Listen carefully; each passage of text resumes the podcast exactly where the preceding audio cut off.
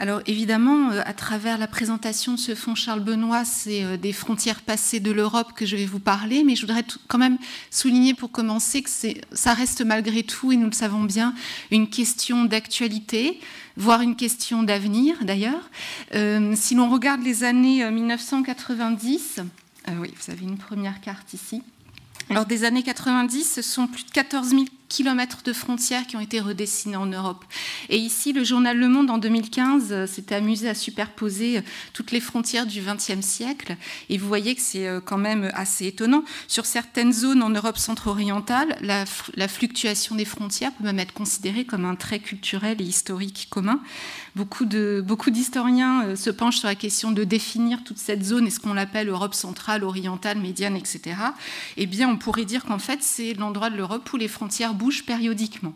Et euh, si vous regardez toute la zone tampon hein, de, la Russie et l'Union soviétique, et notamment ici, Ruthénie subcarpatique, Ukraine, Galicie, enfin, on lui a donné beaucoup de noms, et eh bien, toujours dans ce, même numéro du, Monde, une Ukrainienne témoignait dans les colonnes. Mon grand-père a vécu dans cinq pays différents sans jamais quitter son village. Donc euh, vous voyez qu'on est vraiment dans une, zone, peut-être qu'il va même changer de nationalité prochainement. Enfin voilà, donc beaucoup de questions euh, débattues par nos experts du comité Charles Benoît font écho à des problématiques encore bien actuelles. Et euh, dernier élément pour vous le, pour vous le souligner, ces experts se posaient par exemple la question de l'indépendance ukrainienne qu'ils jugeaient difficile à défendre, au titre selon eux qu'il était quasiment impossible de séparer la Russie de la mer Noire et des mines du Donetsk. Bien, alors je repars à 1917. Ce que j'aimerais tenter de vous expliquer ici, c'est comment les experts français ont approché cette tâche gigantesque qui était de redessiner la totalité d'un continent et même au-delà, puisque vous le savez, la question des territoires successeurs de l'Empire ottoman s'est également posée. Et je voudrais vous présenter à travers ce fonds Charles Benoît quelles furent leurs propositions dans les grandes lignes. Alors c'est au printemps 1915 que le président Poincaré a suggéré à Charles Benoît d'entreprendre, je cite, une série d'études en vue de déterminer, d'après les données de la géographie et les leçons de l'histoire, les bases du futur traité de paix. Charles Benoît, qui est né en 1861, est à ce moment-là euh, député de la Seine pour la Fédération républicaine. Il écrit dans la presse parisienne depuis les années 1880 et a été notamment correspondant en Europe et à Rome d'ailleurs euh, euh, pour la revue des Deux Mondes, Le Temps, et a obtenu en 1895 la chaire d'histoire constitutionnelle de l'Europe à l'École libre des sciences politiques. Il est euh, député de centre droit de Paris depuis 1902 et est entré à l'Académie des sciences morales et politiques en 1908. Alors face à la proposition de Poincaré en 1915, l'ampleur de la tâche, mais aussi l'absolue incertitude du front à cette date-là, ont raison de la motivation du, député, et ce malgré la, publication euh, concomitante du livre Mitteleuropa, l'Europe centrale, dans lequel Friedrich Naumann projette une Europe centrale sous domination allemande et autrichienne. Euh, et de nouveau, en 1917, Charles Benoît est relancé sur ce projet d'expertise par le président du Conseil et ministre des Affaires étrangères de l'époque, c'est-à-dire Aristide Briand. On a une époque où l'hypothèse de la victoire paraît moins hasardeuse et Briand exhorte Benoît de mettre rapidement sur pied une commission chargée de réfléchir au but de guerre. Il lui dit L'heure de la paix arrivera et on n'aura rien préparé. Alors, vous voyez, ce comité est né d'une initiative de l'exécutif et il hérite donc de toutes les incertitudes qui sont alors celles de l'exécutif en France, au-delà du principe, enfin de deux principes de départ, qui est celui de respect absolu des engagements auprès, des engagements auprès des alliés britanniques, russes encore à l'époque, mais également euh, euh, italiens notamment, et autre hypothèse de départ qui est celle d'une victoire complète. Mais euh, bon, au-delà, que faire de l'Allemagne? Que faire de la double monarchie? Quelle place accorder au principe des nationalités? Voilà toutes les questions euh, qui seront euh, débattues par notre comité Charles Benoît. Donc, qui est assez connu, je, passe, hein, qui sera présidé par Ernest Lavis, l'historien même on dit l'instituteur de la Troisième République. Et puis le vice-président sera Paul Vidal de la Blache, remplacé par Charles Benoît à la suite de son décès. Les personnalités choisies par Charles Benoît vont se réunir en fonction du calendrier universitaire une fois par semaine, soit en Sorbonne, soit à l'école normale supérieure, entre le 28 février 1917, hein, vous avez ici l'archive de la première séance, jusqu'au 2 juin 1919, pour en tout 47 séances. Et euh, les archives qui constituent ce, fonds qui a été euh, déposé par Charles Benoît au bénéfice de l'Institut de France en 1934, eh bien, ce sont les procès-verbaux internes qui sont rédigés à partir des notes prises lors des réunions de euh, nos experts. Alors, selon quelle méthodologie travaillait-il? Eh bien, celle-ci est définie lors de la séance inaugurale dont vous avez euh, l'introduction ici. Alors déjà, le premier point et le plus important, hein, c'est que pour ces experts, il ne s'agit pas de trouver des solutions ça, absolument pas, ne serait-ce que parce que euh, c'est du ressort des, gouvernants euh, que de négocier les traités de paix et, ces solutions, mais il s'agit de pointer les problèmes, pointer les, zones où il va y avoir, les zones où il va y avoir des problèmes, c'est-à-dire des problèmes parce qu'il euh, faut repérer les éventuels conflits avec les alliés, toujours ce souci euh, de ne pas se marcher sur les pieds euh, au sein de la, de triple entente. Il faut se mettre d'accord avec les alliés et puis euh, préparer au mieux les négociations à venir. Donc en gros, il faut ici comprendre qu'il s'agit de déminer les futures questions explosives. À partir de là, pour déminer, pour repérer ces problématiques, eh bien, il s'agit de convoquer les connaissances scientifiques. Alors, dans tous les domaines, bien sûr historiques, géographiques, mais aussi philologiques, sociologiques. Donc, rien n'est laissé, de, rien laissé de côté. Pour la philologie, par exemple, on fait venir euh, le professeur Antoine Meillet, qui est un disciple de, Saussure et qui est euh, membre du, Collège de France et qui est un passionné des langues baltes. Euh, Meillet considère que l'archaïsme des langues baltes permet de remonter à la langue primitive commune de l'Europe, qui est l'indo-européen. Hein, son, grand principe, c'était, si vous voulez parler l'indo-européen, aller discuter avec un paysan lituanien. Donc euh, voilà, le type de, connaissance hein, très très précise et très très profonde qui est, euh, qui est ici euh, prise en compte. La liste et l'ordre des dossiers à étudier ont été arrêtés au préalable et commencent d'ailleurs à être distribués à la première réunion, même si d'autres études peuvent apparaître nécessaires au fur et à mesure des débats. Euh, on peut tout à coup, euh, au cours des débats sur tel aspect, se dire qu'il faut aussi se pencher sur la géologie, sur la vie politique ou sur l'industrie euh, textile. Alors vous avez ici un exemple, je vais vous le lire parce que je ne sais pas si c'est très, très visible, sur la question, on, distribue, avant que la, la session ait lieu, on distribue les dossiers sur la Pologne. Alors vous voyez, la répartition des Polonais, dossier sur la répartition des Polonais. Alors, pour la répartition des Polonais dans la partie russe, ce sera pour Boyer. Pour la partie allemande, pour Heisemann. Et Pichon s'occupera de la partie autrichienne. On prévoit également un dossier sur les variations des frontières de l'État polonais, un autre sur le commerce, l'industrie et les finances, un autre sur la propriété foncière polonaise, sur la question des Juifs en Pologne, dont Ernest Denis se charge, la question lituano-polonaise par Meillet, dont je vous parle à l'instant, etc., etc. Ces dossiers sont donc constitués par les experts par leurs recherches propres en dehors des réunions. Ensuite, ces dossiers sont distribués, discutés. Hein, et c'est euh, ces discussions-là dont, on a les, dont on a les archives. Mais euh, par ailleurs, comme je vous le disais, au cours des discussions, d'autres dossiers peuvent, peuvent, apparaître nécessaires. C'est le cas ici, par exemple, sur, euh, alors je ne sais plus sur quel sujet a été cette réunion, mais on voit que tout à coup, Ernest Denis demande qu'on songe à un rapport sur l'Albanie auquel on n'avait pas pensé au départ. Et ce rapport sur l'Albanie, après discussion, est euh, finalement donné au géographe Brunès. Hein, voilà, donc c'est ainsi que l'on fonctionne. Euh, donc les archives nous donnent seulement accès à la synthèse des réflexions et pas aux dossiers eux-mêmes. Alors ce dont il faut se, euh, féliciter hein, d'avoir dans le fond uniquement leurs échanges de vues sur les dossiers techniques parce que certains rédigent des quasi-doctorats euh, sur le Luxembourg au Moyen Âge donc on sait bien qu'on est ici la, synthèse et la substantifique moelle de leur, de leur discussion.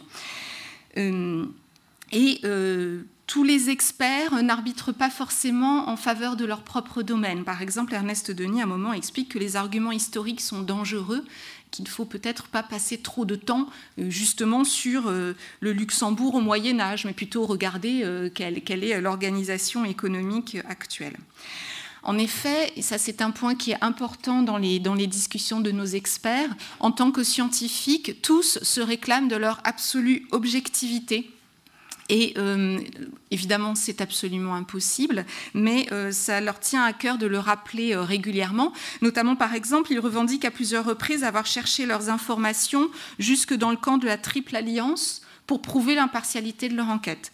Euh, lors d'une séance sur la Macédoine, euh, Émile Auman, qui est donc professeur de serbo-croate euh, à la Sorbonne et qui sera en fait le, chantre de la cause yougoslave, mais bon, tout héros de la cause yougoslave qu'il fut, il, il, se plaît à dire qu'il est absolument, comment dire, neutre, et il explique, par exemple, je cite, le ralliement à la Serbie, donc de, de la Macédoine, le ralliement à la Serbie s'était fait en 1913 sans difficulté, d'après le témoignage d'un Russe favorable aux Bulgares.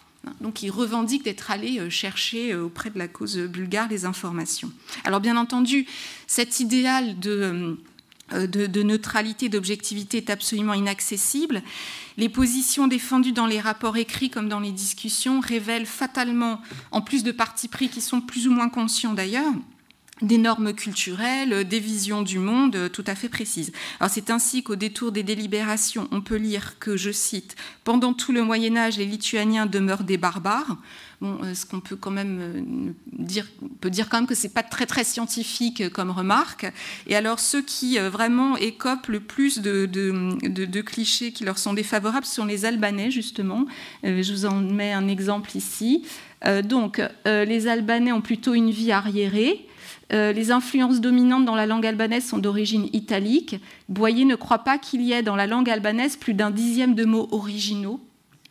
Falex répond que l'indépendance de l'Albanie a été inventée par l'Autriche pour maintenir ouverte à son profit la question d'Orient. Je passe la synthèse. Pernod constate que le sentiment général paraît peu favorable en somme à la cause albanaise. Alors c'est moins qu'on puisse dire. Sur une page autre, euh, et je le rappelais euh, dans ces murs euh, lors d'une conférence mardi dernier, l'un des experts parlant du litige de la frontière entre l'Albanie et la Grèce, L'un des experts dit Mais enfin, vous n'allez pas demander aux bergers albanais de gouverner les descendants de Périclès.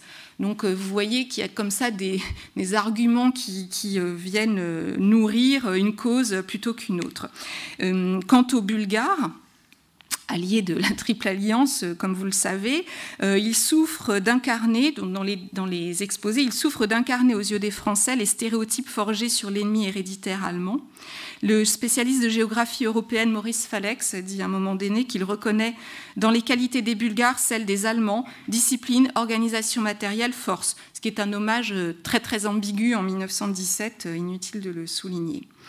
Alors ce comité euh, d'études est un laboratoire du XXe siècle et euh, les débats qu'il retrace effectuent des allers-retours, c'est très intéressant, entre l'ancien monde de 1914 et celui qui est en train de s'ébaucher, euh, d'émerger euh, à ce moment-là.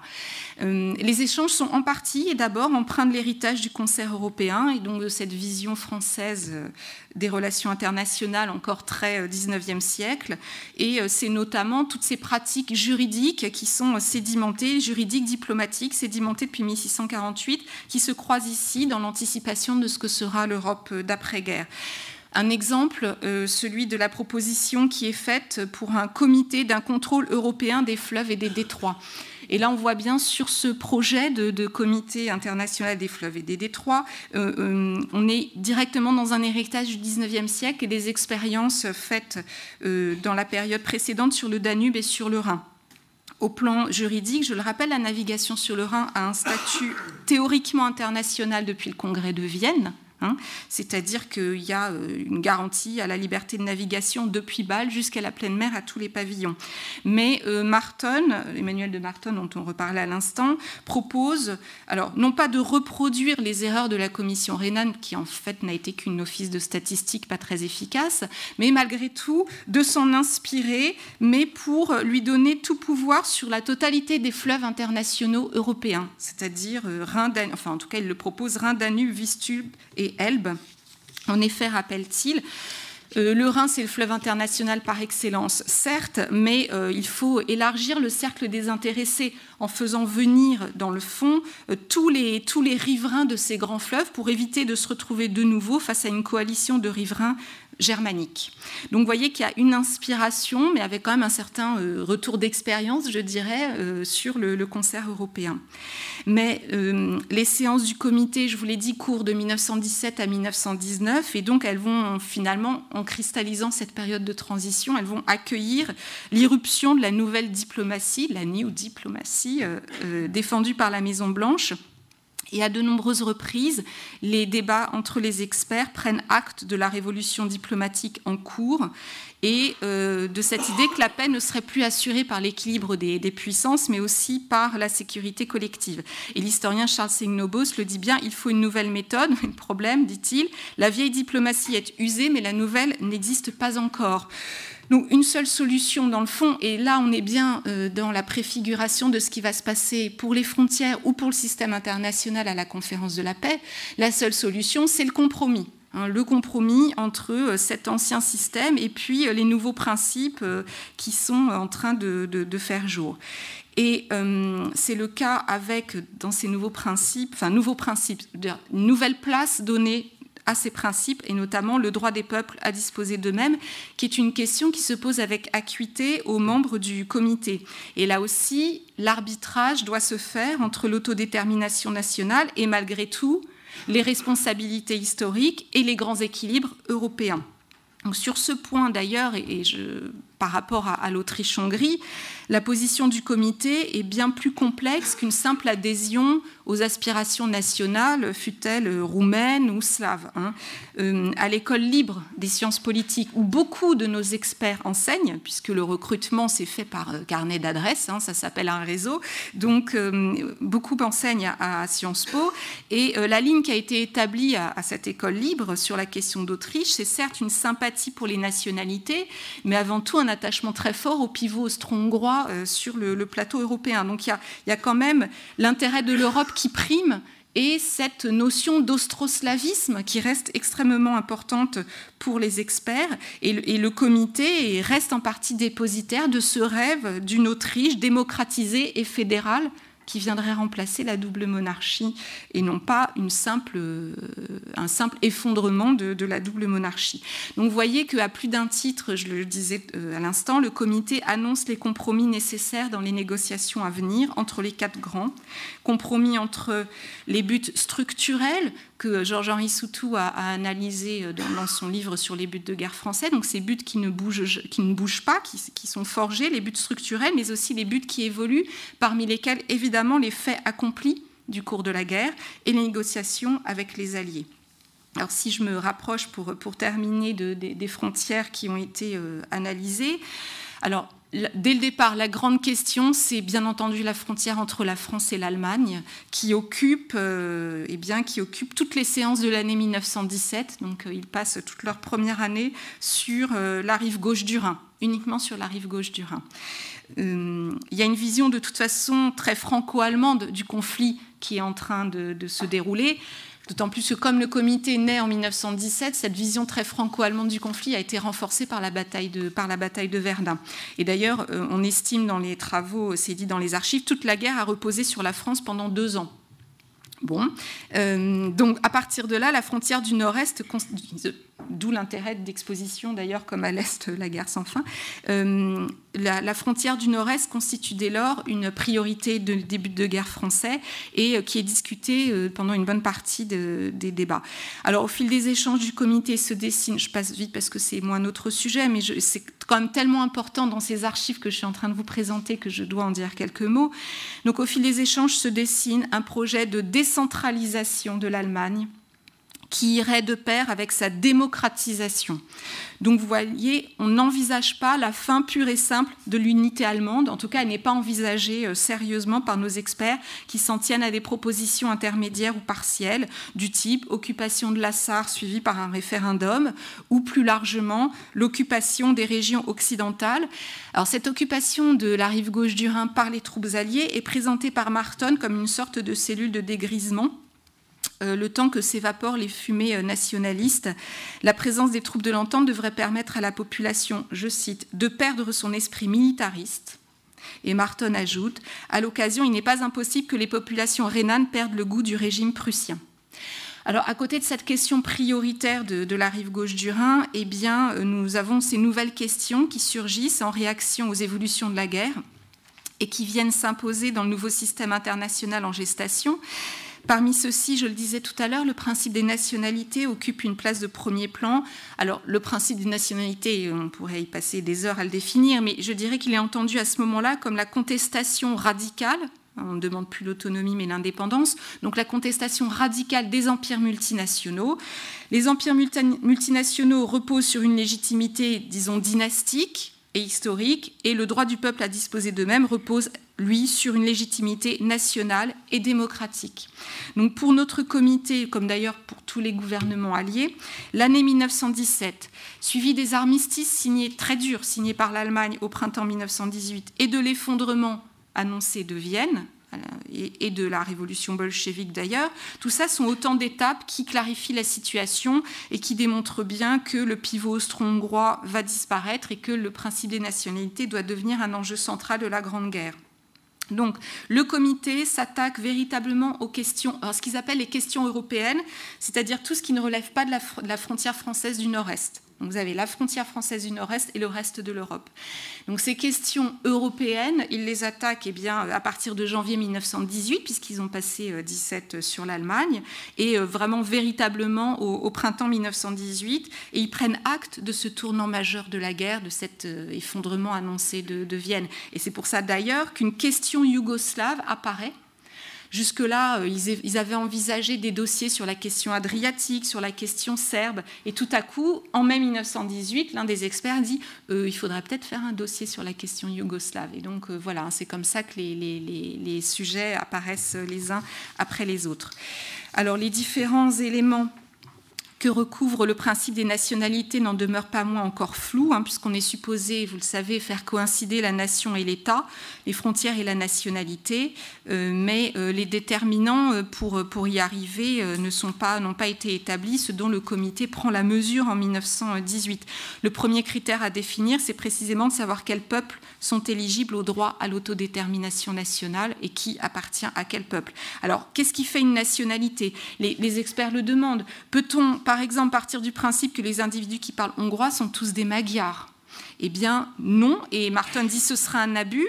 Et il propose d'utiliser les statistiques linguistiques euh, de translétanie et de cislétanie, mais avec beaucoup, beaucoup de, prudence, parce que euh, euh, eh bien, les, questions étaient plus ou moins biaisées. En tout cas, nos experts le pensent. Et à partir de là, quel statut donner à la langue déclarée dans les recensements austro-hongrois? Les experts disent qu'en Hongrie, on prend pour base la langue maternelle mais que la définition que l'on a donnée à la langue maternelle en translétanie à la fin du XIXe siècle revient en fait à définir la langue usuelle. Et que donc les gens qui ont été euh, recensés, lorsqu'ils donnent leur langue euh, soi-disant euh, maternelle, donnent en fait leur langue usuelle. Donc si vous êtes par exemple de langue maternelle slovaque, mais dirigée, enfin, mais en translétanie, votre langue usuelle, ce sera le hongrois. Donc vous allez répondre que, vous parlez le hongrois, mais en fait vous êtes slovaque. Enfin voilà, toutes ces questions sur les recensements sont extrêmement euh, difficiles. Et euh, l'historien Pichon, qui est spécialiste de la Bohème et de la Slovaquie, justement, propose de remettre en cause la catégorie langue usuelle qui est utilisée euh, également du côté autrichien. Une autre question, c'est celle pardon, du niveau de civilisation. Donc il faut, euh, avoir une nationalité suffisamment évoluée avec euh, réseau scolaire, euh, intelligentsia, etc., pour pouvoir réclamer le droit de disposer de, soi-même. Mais vous voyez que ce sont des considérations qui peuvent rapidement être très subjectives. Dernière considération qui peut faire irruption, c'est la question géopolitique, c'est-à-dire le pays étudié se bat dans quel camp? Euh, les frontières qu'il a en litige concernent-ils l'entente ou concernent-ils les centraux, des ennemis secondaires ou principaux? Donc vous voyez qu'un certain nombre de, faits accomplis euh, viennent se superposer euh, aux questions géographiques et historiques. Parmi les faits accomplis dont héritent, les, il me reste deux minutes je crois. Parmi les faits accomplis dont héritent euh, les experts, alors c'est une carte Vidal-Lablache, mais comme vous le voyez, post-traité, mais enfin bon, vous, comprendrez ce que je veux vous dire par là. Euh, donc parmi ces faits accomplis, il y a également les accords secrets avec l'Italie enfin secret puisque tout le monde est au courant, mais voilà. Et euh, parmi les territoires promis à l'Italie par le traité de Londres, vous savez que deux posent problème au regard des revendications euh, croates euh, et serbes. Hein. C'est l'Istrie, enfin c'est en gros toute cette côte-là pour aller vite, l'Istrie et la Dalmatie sur la côte orientale de l'Adriatique, où se trouve notamment Fiume, hein, qui est ici. Or, Marton déclare que ce port est une création de toute pièce des Hongrois et que donc rien ne le prédispose à un destin italien et qu'il convient donc de réorienter euh, le port de Fiume vers les Balkans yougoslaves. Et il, euh, va même chercher un argument euh, géographique. Je ne sais pas ce que, Jean-Paul, monsieur, je ne sais pas ce que vous allez en penser de cet argument géographique, mais Martin dit regardez la carte. Bon, c'était évidemment pas celle-ci, mais enfin, le littoral n'a pas bougé entre 17 et 23. Hein. Martin dit regardez le, dessin du littoral. Vous avez d'un côté un tracé du littoral adriatique complètement déchiqueté de l'autre côté, une ligne quasiment rectiligne, ça prouve bien que le port de Fiume a un, destin qu'il prédispose à rester dans les Balkans yougoslaves de par le tracé déchiqueté de, sa côte. Euh, vous comprenez que le comité défend une position extrêmement favorable à la Serbie et à euh, l'union des, des, Slaves du Sud. Et donc, en conclusion, euh, beaucoup de souplesse et d'adaptation. Donc, ça a été le cas également pour les frontières de la Pologne. Les experts ont travaillé avec euh, l'Atlas de Romer, géographe polonais, qui est mieux en mieux connu en France euh, grâce au gigantesque travail de Morgan Labbé, mais donc géographe polonais que connaissait, euh, que connaissait Marton. Et là aussi, ils ont dû composer avec un, projet polonais multiethnique, alors même qu'ils étaient censés appliquer le, droit des peuples à disposer d'eux-mêmes. Bon, j'aurais beaucoup d'autres exemples à vous donner, mais je vais m'arrêter là. Je vous remercie.